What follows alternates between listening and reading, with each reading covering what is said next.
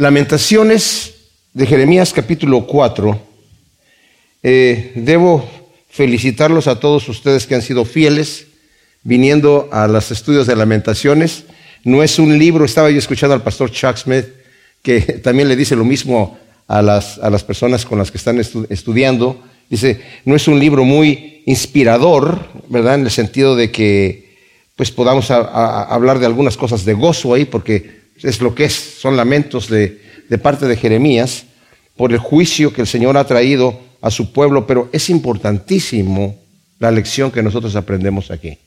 Una de las cosas que tenemos que ver que le pasa al profeta Jeremías y que nosotros también debemos aprender esto, es que él está en un estado de choque, de shock. Porque aunque él mismo ha estado profetizando el mal que iba a venir al pueblo de Israel, de Judá en este caso, si ellos no obedecían al Señor y no hacían lo que el Señor les estaba pidiendo que hicieran, aunque él lo estaba profetizando, en el momento que él ya lo está viendo, es diferente. Es como nosotros. Nosotros sabemos que todos nosotros algún día nos vamos a encontrar con el Señor, vamos a entregar cuentas de nuestra vida delante de Dios. Pero yo estaba leyendo a un tremendo, tremendo eh, comentarista bíblico, un puritano de 1848, creo que escribe sus comentarios, tremendo hombre de Dios, Charles Simeon. Dice, no creo que haya persona, por santa que sea, que no se ponga a temblar de pensar que va a estar delante del Dios Santo entregando cuentas, ¿verdad? Cuando lleguemos a ese momento va a ser un momento tremendo. Y cuando veamos el juicio de Dios sobre aquellos que le han rechazado, o sea, va a ser una cosa tremendísima. Por eso yo eh, estuve platicando con un, jovencito esta semana pasada que ha rechazado su fe, ¿verdad? Y yo me quedo pensando, bueno, Tú puedes rechazar tu fe porque de repente, como les ha pasado a muchos jóvenes hoy en día, ¿verdad? Empiezan a leer eh, filosofías de Frederick Nietzsche, de Charles eh, eh, Richard Dawkins, de Stephen Hawking, que gente que dice, por ejemplo, no, es que la Biblia le hicieron unas personas que, que quisieron tomar ventaja de otras personas y está ahí. Es un libro hecho por hombres para aprovecharse de otras gentes, ¿verdad? Y como que es muy fácil para muchos, no solamente jóvenes, adultos también, pero sobre todo la juventud, decir, yo puedo creer lo que yo quiera, porque la filosofía que se ha predicado hoy en día, mis amados, en, cuanto al, en, en las áreas universitarias, y de ahí se van para todos lugares, es que ya la verdad no se descubre, se inventa. Entonces tú tienes tu verdad, yo tengo mi verdad. La ciencia no funciona así.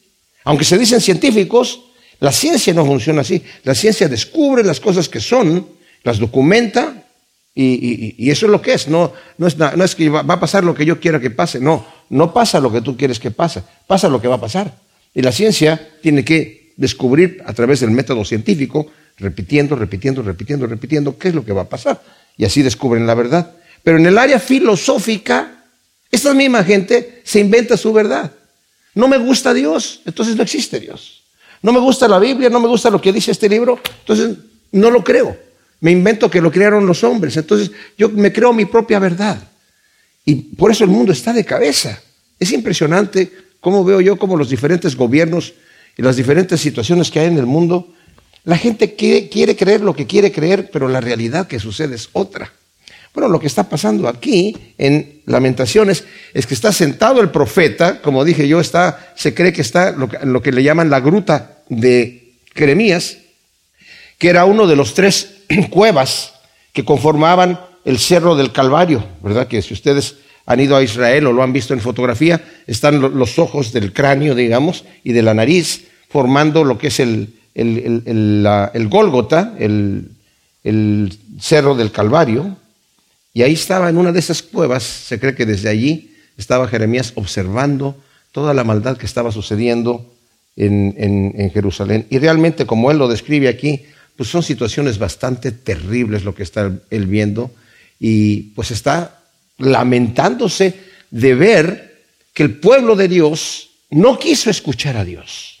El Señor les estaba dando la salida, la manera de salir de la situación en donde estaban, la manera de evitar todo este castigo. El mismo rey Sedequías le preguntó a, Jeremías, ¿hay alguna respuesta de palabra de Dios? Sí, sí hay, pero tú no la vas a obedecer. Bueno, dímela. Y se lo dijo. Entrégate a los caldeos y te va a ir bien. Vas a salvar tu vida, vas a salvar la, ciudad, vas a salvar el templo. Ay, pero es que no sé, si no sé, me va a dar como no sé. Ah, y al final sucede lo que el Señor le dijo que iba a suceder, ¿verdad? Eh, le sacaron, mataron a sus hijos delante de él, mataron a todos los príncipes que querían darle muerte a Jeremías.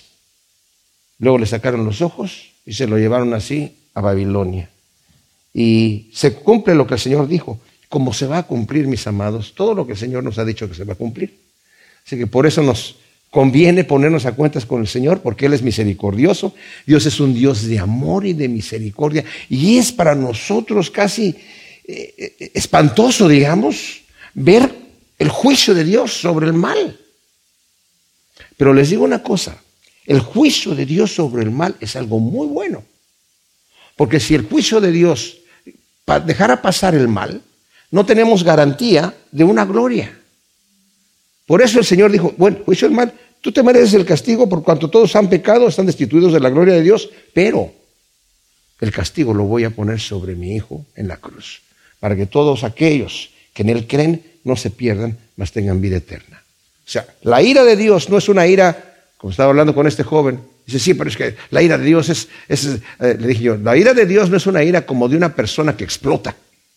No, pero ¿por qué ah, cuando Elías estaba caminando y le estaban diciendo, sube calvo, sube unos jóvenes, el Señor mandó, creo que eran 48 osas y para que los despa es demasiada, eh, exageración. Le dije, no te preocupes por eso, también estuvo David cuando iba llevando el arca de, Jerusalén a, el arca de Jehová a Jerusalén y la subieron sobre un carro. Que no era la manera que la debían haber cargado, sino con los levitas. Y cuando se iba a caer el arca porque tropezaron los bueyes, un joven agarró y, la, mano para tomar el arca y que no se cayera y el Señor lo mató. Wow, es exagerado, ¿verdad? Ananías y Zafira llegaron y dijeron, vendimos en tanto nuestra propiedad y el Señor, ¡pum!, los mató ahí. ¿Qué vamos a hacer con eso? Porque vamos a hacer nada. O sea, Dios es Dios y Él hace lo que Él quiere, pero Dios estaba mostrando su, eh, que estaba airado sobre ese pecado. Ya no lo hace ahora, pero no podemos hacer otra cosa más que darnos cuenta. Dios es un Dios santo y nosotros no le vamos a pedir cuentas a Dios de nada. Así que más bien nos conviene Saber que ella, que es un Dios de amor y de misericordia, que es un santo, irnos de su lado y decir, Señor, heme aquí, aquí estoy, redímeme, perdóname, llévame en tus pasos como tú me quieres llevar y someter nuestra vida y entonces vamos a encontrar descanso para nuestras almas. Entonces, dice el primer versículo aquí, imagínense ustedes, está la, la ciudad, ha estado sitiada por 18 meses por los caldeos hay un hambre terrible. Dice, ¿cómo ha ennegrecido el oro? ¿Cómo se ha alterado el oro fino? Por todas las encrucijadas están tiradas las piedras del santuario. Los preciados hijos de Sión, una vez comparables al oro fino, son menospreciados como tiesos de barro, obra de alfarero. O sea, aquí hay dos cosas. Algunos comentaristas dicen que el oro solamente se refiere a lo que nos dice el versículo 2, que son los hijos de Sión, que son comparables al oro fino. Pero también se está refiriendo al oro que cubría el templo. El templo, el santuario de, los judíos, era una obra magnífica, forrada completamente de oro. O sea, cuando uno veía esa maravilla de aquel tiempo, era un, edificio majestuoso que nunca nadie pensó que iba a ser destruido. ¿Verdad? Aun cuando habían llegado a saquear eh, Jerusalén con los tesoros que había, el templo quedaba intacto de alguna manera. Se llevaban el dinero del templo, pero dice ahí, ¿cómo ha quedado no solamente el oro que representado en, los jóvenes que estaban allí, ¿verdad? Como nos dice el, los hijos de Sión, una vez comparables al oro fino, pero también el oro mismo del templo, cuando fue incendiado, quedó ennegrecido. ese edificio que todo el mundo pensó, nadie lo va a tocar. Más adelante va a decir, ¿cómo invadieron Jerusalén? Si er, se creía que nadie la podía eh, invadir. Se creía que estaba protegida por Dios. Pues sí estaba protegida por Dios. Pero en el momento que Dios suelta su mano de allí, viene toda esta tragedia. Y ellos pensaron, ¿se acuerdan que al principio del libro de Jeremías, el, mismo Jeremías les dice, ustedes están confiando diciendo el templo de Jehová, el templo de Jehová, el templo de Jehová. No, no se confían con esas palabras, porque las reformas que había hecho Josías, ellos estaban en sus idolatrías y estaban, eh, Josías hizo la reforma para el templo, continuaban con sus idolatrías, pero aparte también tenemos el templo de Jehová, entonces estamos protegidos, estamos bien. Dice, no se confíen en esas cosas, porque ustedes están confiándose en palabras vanas, ¿verdad? Y aún las costosas piedras del santuario, dice aquí, están derrumbadas y mezcladas con las piedras de la común demolición.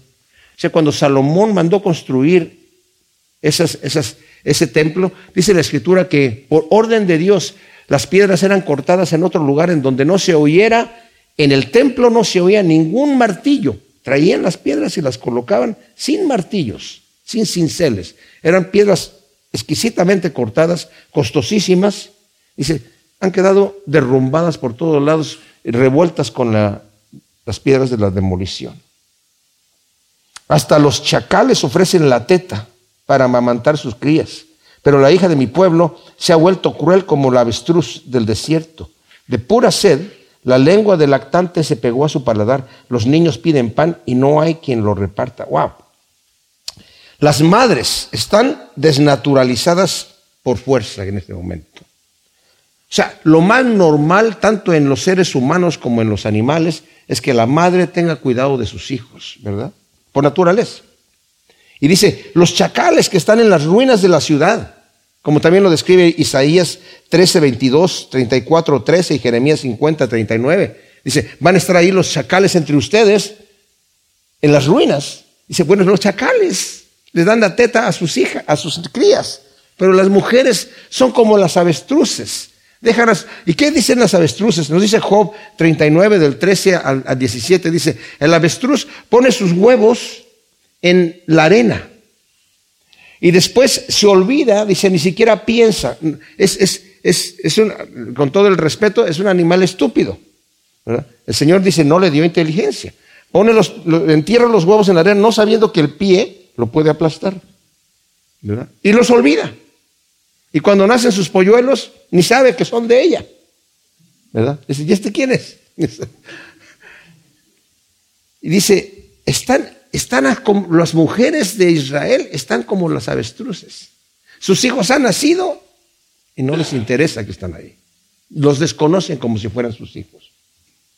Han perdido esa naturaleza normal.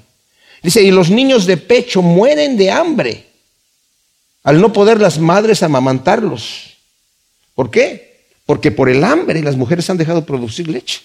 Entonces dice, se les pega eh, la lengua al paladar. Los niños piden pan y no hay quien lo reparta. ¿Se imaginan ustedes el dolor que está viendo Jeremías pidiendo, viendo las bebés inocentes que no tienen por qué estar sufriendo el pecado de sus padres y pidiéndole eh, comida y la, mamá totalmente desnaturalizada. Déjame en paz, muchacho.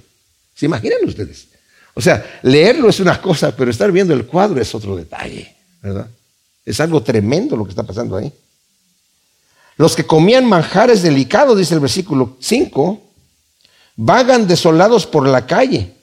Los que fueron criados en púrpura abrazan estercoleros, o sea, los que antes gozaban de los más delicados manjares, ahora vagan hambrientos por las calles de la ciudad, porque está sitiada por los caldeos.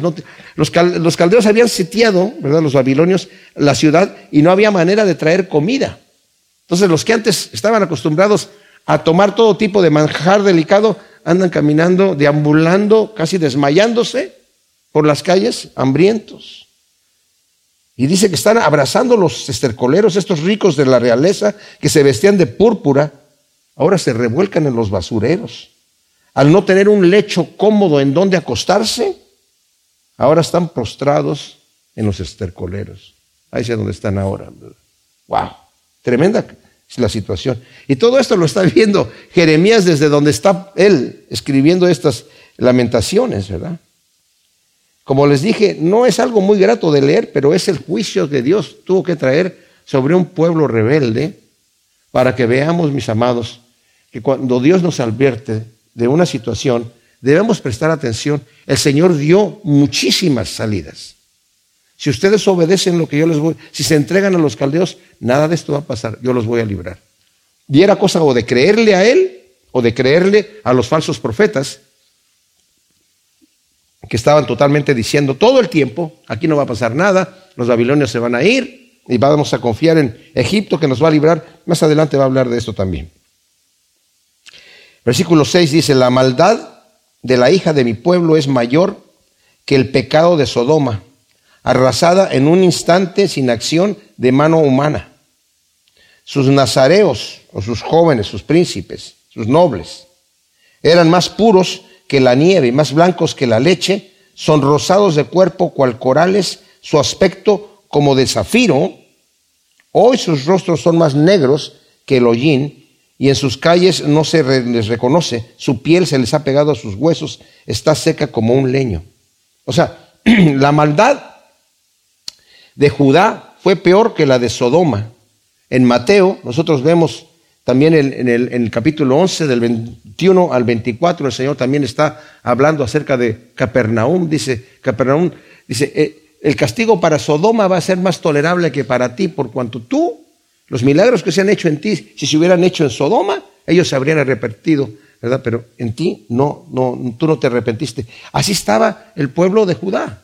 El pueblo de Judá habían visto la mano de Dios con ellos, los habían librado una y otra vez y otra vez, pero como continuaban en su idolatría, dice, el castigo va a ser peor que el de Sodoma.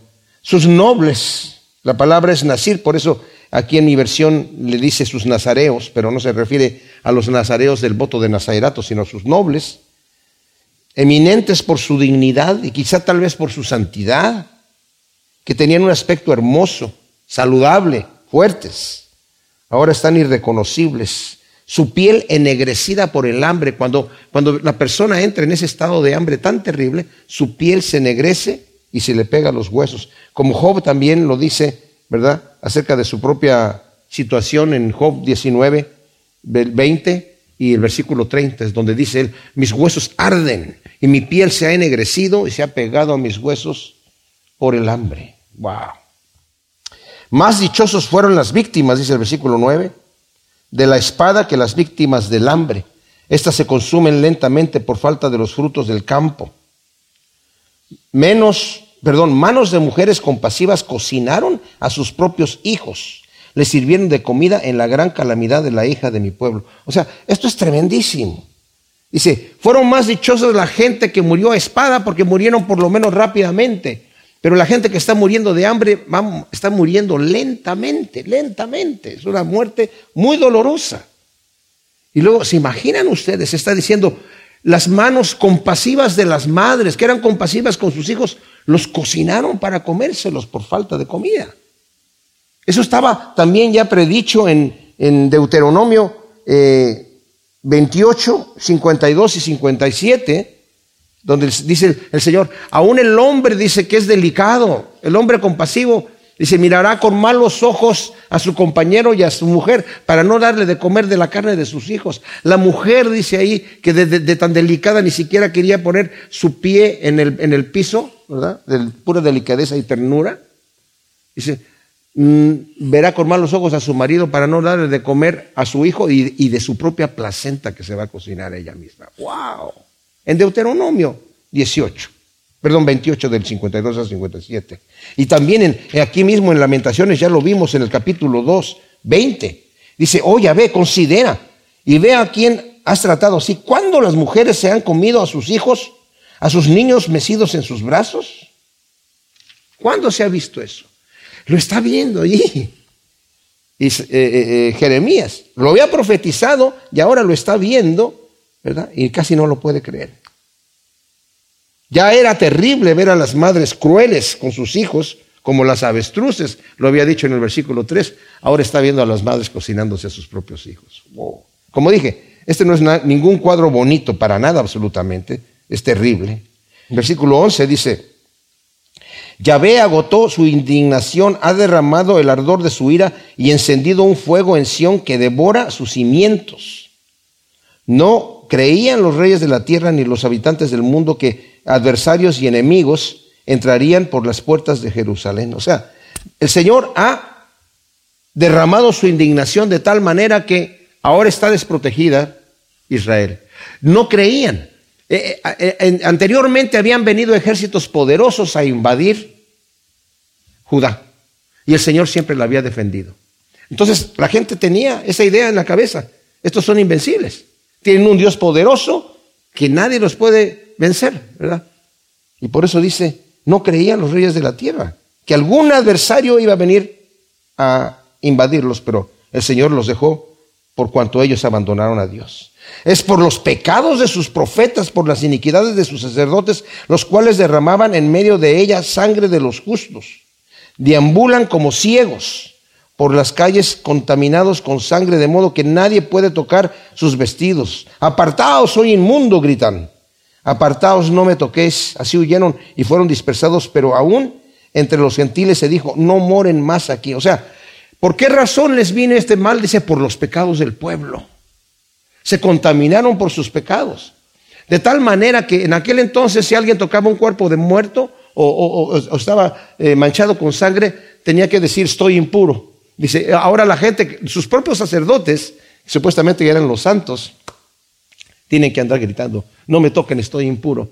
Y ahora entre los gentiles, que eran despreciados los gentiles, los que no son judíos, los mismos gentiles les están diciendo, no, nosotros tampoco los queremos entre nosotros, váyanse de aquí. ¡Wow! Qué terrible es la situación. Cuando el Señor abandona, no hay remedio aquí, ¿verdad? Y es por el pecado, por el pecado. Al 16 dice, el rostro de Yahvé los ha dispersado, ya no se ocupa de ellos, no hay respeto para el sacerdote, no hay compasión para los ancianos. Nuestros ojos están desfallecidos por buscar socorro vano en nuestro velar velamos por un pueblo que no pudo salvarnos. O sea, el problema que tuvo también eh, Judá, el profeta les estaba diciendo, entréguense a los caldeos y los caldeos los van a perdonar. Pero los falsos profetas decían, no, el Señor nos va a librar y vamos a hacer pacto con los, con los, con los egipcios. Hicieron pacto con los egipcios. Les mandaron dinero a los egipcios para que los librara de los caldeos. Los egipcios tomaron el dinero, pero ya no salieron contra los caldeos porque eh, ya los había derrotado eh, anteriormente Nabucodonosor. Entonces nada más se quedaron con el dinero y, dijeron, por confiar en el brazo del hombre y no confiar en el Señor, el Señor les estaba dando la solución.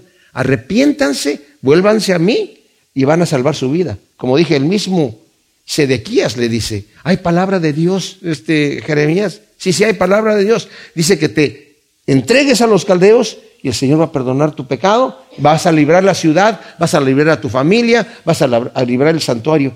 Ay, es que yo no sé que, no sé, es que tengo temor. Que te entregues, pues, y, pues, por, su, y por su débil carácter. Pero tenía como 32 o 35 años cuando le sacaron los ojos y mataron a sus hijos delante de él por su necedad y no querer entregarse como el Señor le estaba diciendo que debía hacerlo, ¿verdad? Entonces, versículo 18 de Lamentaciones capítulo 4, nos está diciendo nuevamente aquí Jeremías, acecha nuestros pasos para que no entremos en nuestras plazas. Nuestro fin está cercano, nuestros días están cumplidos, ha llegado nuestro fin. Nuestros perseguidores han sido más raudos que las águilas del cielo. Nos dieron casas sobre los montes, nos tendieron emboscadas en el desierto. El aliento de nuestra vida el ungido de Yahvé fue atrapado en sus fosos, de quien habíamos dicho, a su sombra viviremos entre los gentiles. Ahora, aquí lo que nos está diciendo, el versículo 18 y 19, relatan lo fácil que fue para el ejército caldeo cazar, como dice allí, entre comillas, al pueblo judío, una vez que Dios retiró de ellos su apoyo. Antes el Señor los defendía. la gente estaba asombrada de cómo Dios defendía a su pueblo. Y ahora están asombrados de lo fácil que fue para los caldeos llegar y hacer esto. El Señor lo había dicho. Dice, eh, fíjense cómo el Señor utilizó Jeremías anteriormente para decirlo en, las profecías de Jeremías. dice, mi siervo Nabucodonosor va a venir aquí y los va a conquistar a ustedes. Y va a tomar la ciudad. Y le va a prender fuego al templo. Le está llamando mi siervo. Pero aún así está diciendo, si ustedes se someten a él, él los va a perdonar y no va a prender fuego a la ciudad. Van a salvar la ciudad. Como no lo quisieron hacer, entonces dice aquí, nuestros perseguidores han sido más raudos que las águilas del cielo, nos dieron casa sobre los montes, ¿verdad? O sea, nos tendieron emboscadas en el desierto. El aliento de nuestra vida, dice el versículo 20, el ungido de Yahvé fue atrapado en sus pozos de quien habíamos dicho, a su sombra viviremos entre los gentiles. Ahora, no nos confundamos, aquí nos está refiriendo al Señor cuando habla del ungido de Jehová. Se está refiriendo a un título honorífico que le están dando al rey, al rey de Judá en este caso. Eh, ya en este momento sería Sedequías. Vimos que cuando estaba reinando Josías, que fue un rey bueno, ahí empezó las profecías a mediados del reinado de Josías fue cuando empezó a profetizar Jeremías, muy jovencito. Fue un rey bueno, pero que el Señor se lo llevó rápido. Y después de allí em, empezó a reinar eh, uno de sus hijos, que puso eh, Faraón, eh, Joacim, que fue un rey malvado, al cual lo mató también Nabucodonosor. Y Nabucodonosor puso al hijo de él y después lo quitó y puso al hermano que fue Sedequías. Y le hizo jurar en el nombre del Señor que iba a ser fiel con él. Y Sedequías, en vez de ser fiel con él, hizo pacto con los, con los egipcios, cosa que Jeremías le dijo, no lo hagas porque vas, te va a ir mal. Pero él escuchando a los falsos profetas, que esta confusión era impresionante, mis hermanos. Cuando nosotros lo leemos aquí, a veces decimos, oye, pero ¿por qué tanta necedad?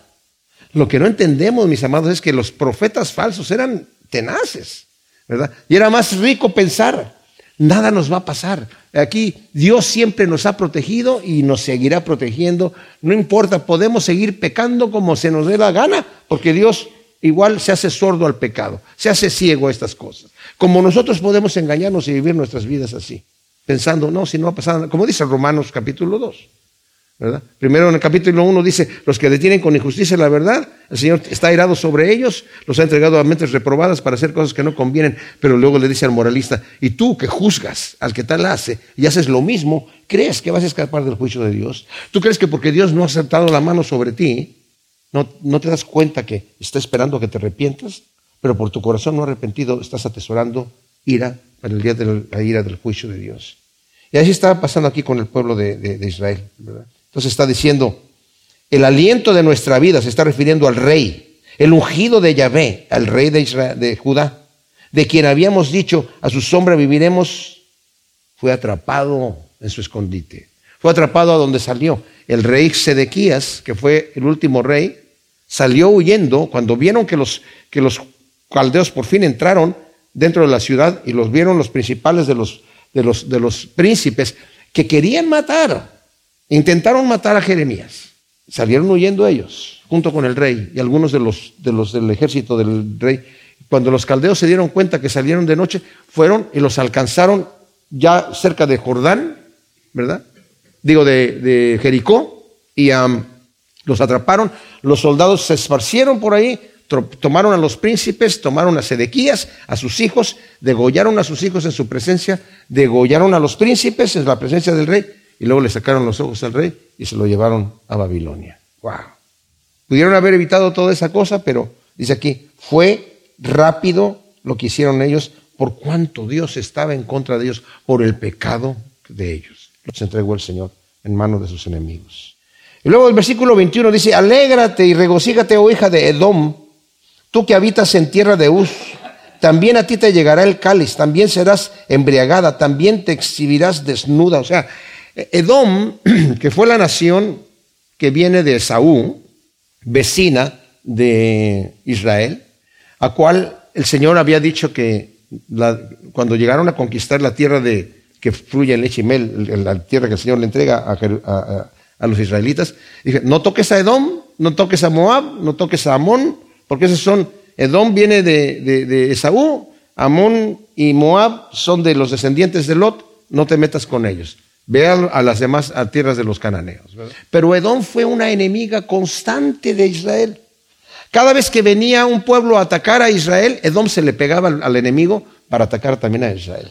Y en este momento que está siendo desolada Judá, están gozándose esta gente. Están felices de que están siendo destruidos los judíos.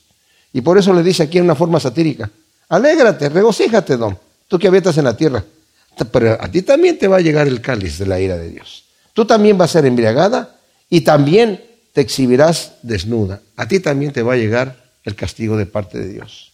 Y luego, como consuelo, termina el versículo 22, oh hija de Sión, el castigo de tu maldad se ha cumplido, no serás llevada más en cautiverio, pero, oh hija de Edom, se, se visita ya tu iniquidad, se pone en descubierto tu pecado. O sea, tú te estás alegrando, Edom, de que Israel está siendo castigada. Bueno, el castigo ya está hecho para ella. Ella va a ser liberada. Ahora viene el tuyo. Y el castigo de Edom va a ser final. Porque el Señor dice, yo nunca me voy a olvidar de mi pueblo. Al final de Lamentaciones 5, está clamando el, profeta a través del pueblo, Señor, ¿nos vas a desechar para siempre? Obviamente sabemos que el Señor ya había dicho anteriormente, si el sol deja de salir y si las estrellas y la luna dejan de tener sus movimientos, entonces yo me voy a olvidar de mi pueblo. Pero como yo soy fiel, al final los voy a restaurar. Y hay una restauración final para Israel. Entonces, aquí en, Lamentaciones 5 dice, ah, ah, ah, hay una eh, plegaria ya de parte de, del profeta, acuérdate, oh Yahvé, de lo que nos ha sobrevenido y mira y contempla nuestro oprobio.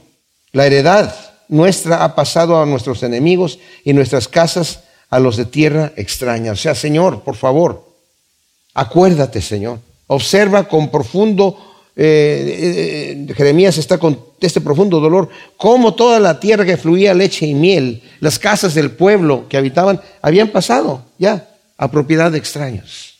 Eh, ah, es algo que ellos pensaban, esto nunca nos lo van a quitar, porque Dios nos lo dio.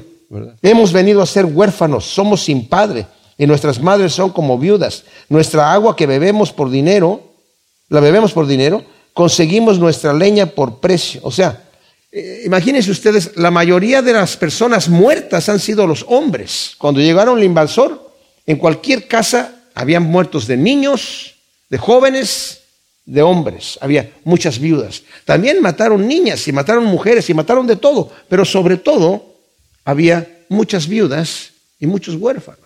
Dice, y ahora dice, estamos con, viudas, con huérfanos. Y ahora tenemos que tomar el agua que antes eh, la, teníamos gratis porque era nuestra agua, ahora tenemos que comprarla por dinero. Y la leña también. Ahora, eh, no sé yo, que estaba leyendo a un comentarista, si es el agua se la están vendiendo los caldeos, porque la, escritura no dice que los mismos eh, babilonios les estaban vendiendo agua a ellos. Es muy probable que otros judíos también se aprovechen, porque eso siempre sucede, ¿verdad? Cuando hay una calamidad, que la gente se aprovecha de la necesidad de la otra persona. Y aunque le vayan a quitar el dinero, porque si la, están vendiendo el agua a otro judío por, por, dinero, los caldeos igual se van a llevar todo, pero existe ese tipo de maldad en el ser humano, ¿verdad? La gente que se aprovecha de la necesidad de otros. De cualquier manera, el pueblo está sufriendo por esa necesidad. Tenemos que comprar el agua, que antes la obteníamos gratis, tenemos que comprar la leña, que antes la, tenía, la, conseguíamos gratis. Debemos entender, mis amados, que esto no solamente es comprar el agua así, por comprarla o la leña, sino que estamos hablando de una ciudad que está sitiada. O sea, no pueden salir por leña, no pueden salir por agua. Lo que tengan dentro de la ciudad es lo que tienen ahí. Entonces, en ese momento es donde hay ese, tipo de abuso, ¿verdad? Por las cosas que no tienen ahí. Si las mujeres están comiendo a sus hijos, imagínense ustedes la necesidad que hay ahí. Somos empujados con un yugo sobre nuestra cerviz. Estamos cansados, pero no hay para nosotros descanso. Hemos tenido que pactar con egipcios y con asirios para saciarnos de pan. O sea, Judá se queja del duro yugo de esclavitud que tienen que soportar sin poder tener descanso. Estamos cansados y no nos dejan descansar. Estamos agobiados y no podemos tener descanso. Dice. Y ahora nuestros propios enemigos que aborrecemos tenemos que humillarnos ante, ante, ellos para poderles pedir alimento y mendigarles pan. Wow, de veras que es una situación terrible. Nuestros padres, fíjense este, el clamor del versículo 7 es bien doloroso. Nuestros padres pecaron, ellos ya no existen, pero nosotros tenemos que cargar con sus iniquidades. Unos esclavos nos señorean y no hay quien pueda librarnos de su mano.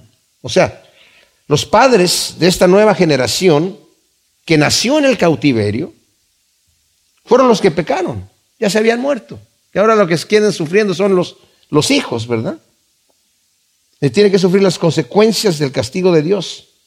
Pero es una disciplina, mis amados, que los hijos van a aprender. Los padres eran idólatras. Cuando se fue el pueblo cautivo de, Judá para Babilonia, siguieron siendo idólatras en Babilonia.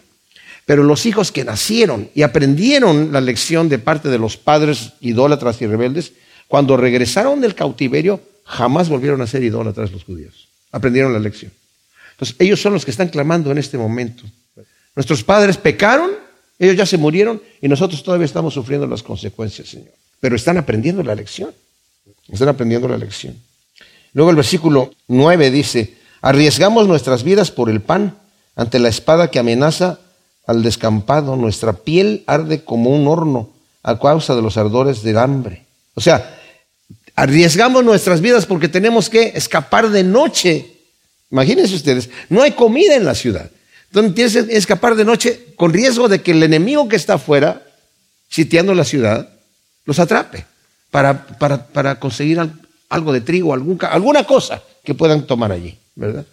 Tenemos que arriesgar nuestras vidas para conseguir alimento que está fuera de la ciudad. Porque el hambre es tal que la piel se les pega y como dice Job, mis huesos arden como un horno por el hambre. Wow. Nosotros no sabemos lo que es ese tipo de hambre, ¿verdad? Pero es tremenda cosa. Han violado a las mujeres en Sión y a las doncellas en los pueblos de Judá.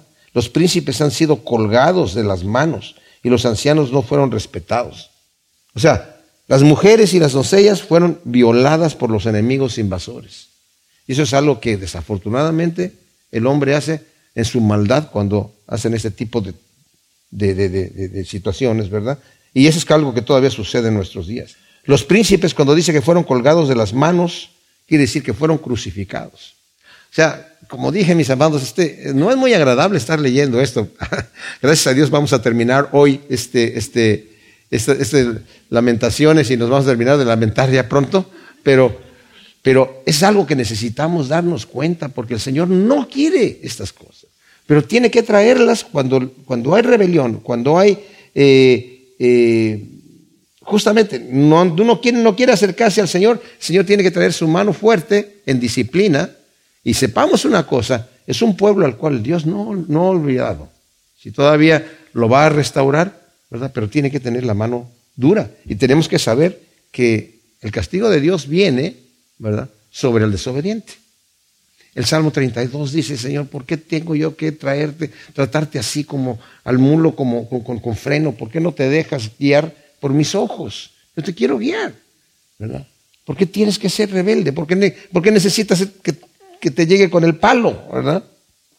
Versículo 12 dice, los príncipes han sido colgados por las manos y los ancianos fueron respetados, no fueron respetados, o sea, no respetaban a nadie. Los muchachos cargan la piedra del molino y los niños se tambalean bajo el peso de la leña.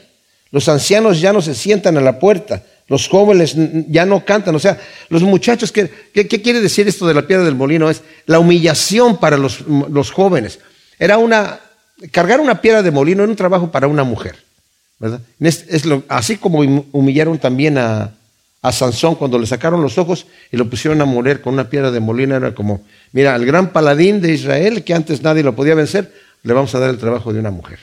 Ahora, ya está ciego. Si los muchachos están haciendo esto, los niños son los que se están tambaleando bajo el peso de la leña, abusando de ellos. Los ancianos que antes se sentaban a la puerta para juicio, para dar buen consejo a los más jóvenes, ya no están allí ya los jóvenes tampoco cantan. O sea, la tristeza y, la, alegría se ha convertido en llanto, ¿verdad? Por el fin del pueblo se lamenta de haber perdido la posición de honra que antes tuvo gracias a, favor de Dios sobre ellos y ahora han perdido la corona, dice aquí. Nuestra danza se ha convertido en duelo El versículo 16 dice, y la corona ha caído de nuestra cabeza. Hay de nosotros por haber pecado. Bueno, aquí por lo menos vemos, mis amados, dice, hemos perdido nuestra gloria, nuestra corona, la honra que el Señor nos había dado, pero esto nos ha sucedido, hay de nosotros por haber pecado. Mientras reconozcamos nosotros el pecado, al final del castigo de Dios, hay esperanza. ¿Verdad? Mientras no reconozcamos el pecado, todavía el Señor va a tener que tratarnos con mano dura. Pero aquí por lo menos dicen ellos, hay de nosotros por haber pecado. Y ahora, de aquí en adelante, hasta el final de, este, de esta lamentación, el pueblo de Israel, vemos que hay un arrepentimiento en su corazón. Reconocen su pecado y hay el anhelo de volverse a Dios. Y mis amados, siempre, siempre, siempre es bueno, cuando hemos pecado delante de Dios y el Señor ha sido duro con su mano, ¿verdad? Eh, eh, estábamos hablando los hombres el otro día en la reunión, que a veces está uno orando al Señor y siente como que Dios no está escuchando, ¿verdad? Y, a veces esos momentos de silencio los necesitamos para que realmente nuestra oración sea con, intención, ¿verdad?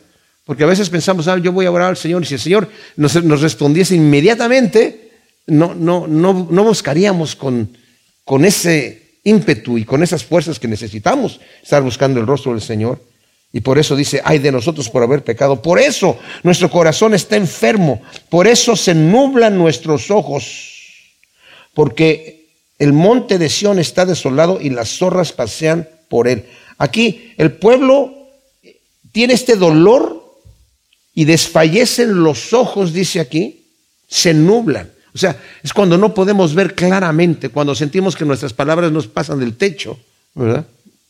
Y dice, aunque toda la ciudad está en ruinas, el dolor más grande que tienen ellos, dice el versículo 18, el monte Sión está desolado, que se refiere al santuario de Dios. O sea, está destruida toda la ciudad, pero lo que más nos duele es ver el lugar en donde nosotros nos, nos acudíamos para adorar a Dios, ya no está. Ya no está. Ya no está. Sin embargo, tú, oh Yahvé, Eres rey para siempre. Tu trono permanece de generación en generación. ¿Te olvidarás para siempre de nosotros? ¿Nos abandonarás por tanto tiempo? O sea, en contraste con el trono vacío del rey de Judá, el pueblo reconoce, tu trono, Señor, permanece para siempre. Tú estás en el trono. Todavía hay esperanza, Señor, y, este canto, esta eh, oración, aunque, aunque dice, nos vas a olvidar para siempre, lo está, está orando con una cierta esperanza, sabiendo que la respuesta es retórica. No, obviamente no me vas a olvidar para siempre, Señor, porque tú todavía estás en el trono. Y eso, mis amados, en cualquier momento de desesperación que tengamos nosotros, no pensemos que Dios nos da la espalda. Dice el Salmo 31, bienaventurado, el Salmo 32 al varón al cual el Señor no le imputa el pecado, cuyo pecado ha sido perdonado. Mientras callé, dice eh, David, se envejecieron mis huesos, se secó mi vigor como se queda desde verano. Pero dije, confesaré mi pecado al Señor y de aquí tú me perdonaste. Porque el Señor está en su trono, este trono del cual está hablando aquí, y ese trono siempre está abierto, el trono de misericordia. Y luego el Señor ahí en ese mismo salmo habla, ¿por qué te tengo que sujetar con freno. No seas como el mulo sin entendimiento. Yo te quiero guiar con mis ojos. El trono de Dios siempre está abierto para nosotros, mis amados.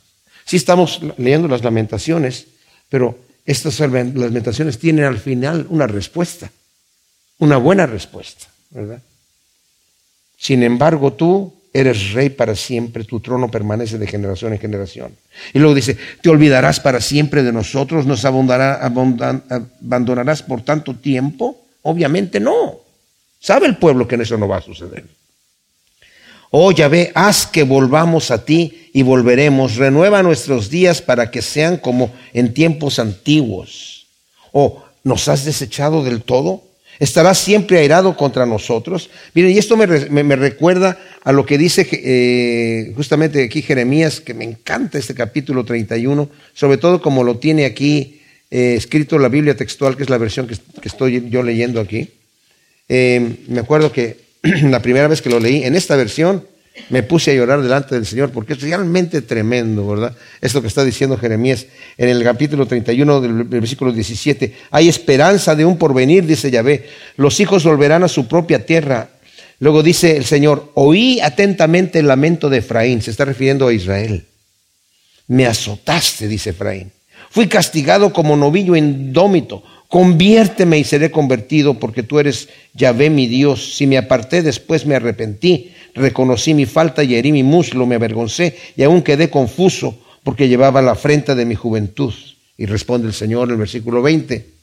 ¿No es Efraín un hijo precioso para mí? ¿No es un niño en quien me deleito? Porque aun cuando lo reprendo, me acuerdo de él con ternura, mis entrañas se conmueven y cedo a la compasión, dice el Señor. ¡Wow! O sea, dice el Señor, me conmuevo. Y por eso está diciendo, ¿nos has desechado del todo? El Señor dice, no, no los desecho. De hecho, les voy a decir una cosa, los, los, este, los rabinos, al final de este de lamentaciones, vuelven a escribir en letras más chiquititas el versículo 21 para que no termine el libro eh, eh, en forma melancólica, sino en una forma más optimista. O sea, vuelven a repetir el versículo 21 y no solamente lo ponen al final de lamentaciones, también al final de Eclesiastés y al final de Isaías y al final de Malaquías ponen este versículo 21 con, con caracteres más pequeños, bueno, para terminarlo en forma más optimista, pero esto quiere decir que saben, sí, el Señor siempre va a estar con nosotros. El Señor no nos va a abandonar, como no nos va a abandonar a nosotros, mis amados. Y eso es, aunque acabamos de leer un libro muy duro de lamentaciones, debemos estar seguros que en el momento que nosotros vengamos delante de nuestro Dios, nuestro Dios tiene los brazos abiertos David dice en el, Salmo 51, Señor, yo te hubiera traído sacrificios, pero tú no los hubieras aceptado. Ah, pero al corazón contrito y humillado, tú no lo desprecias.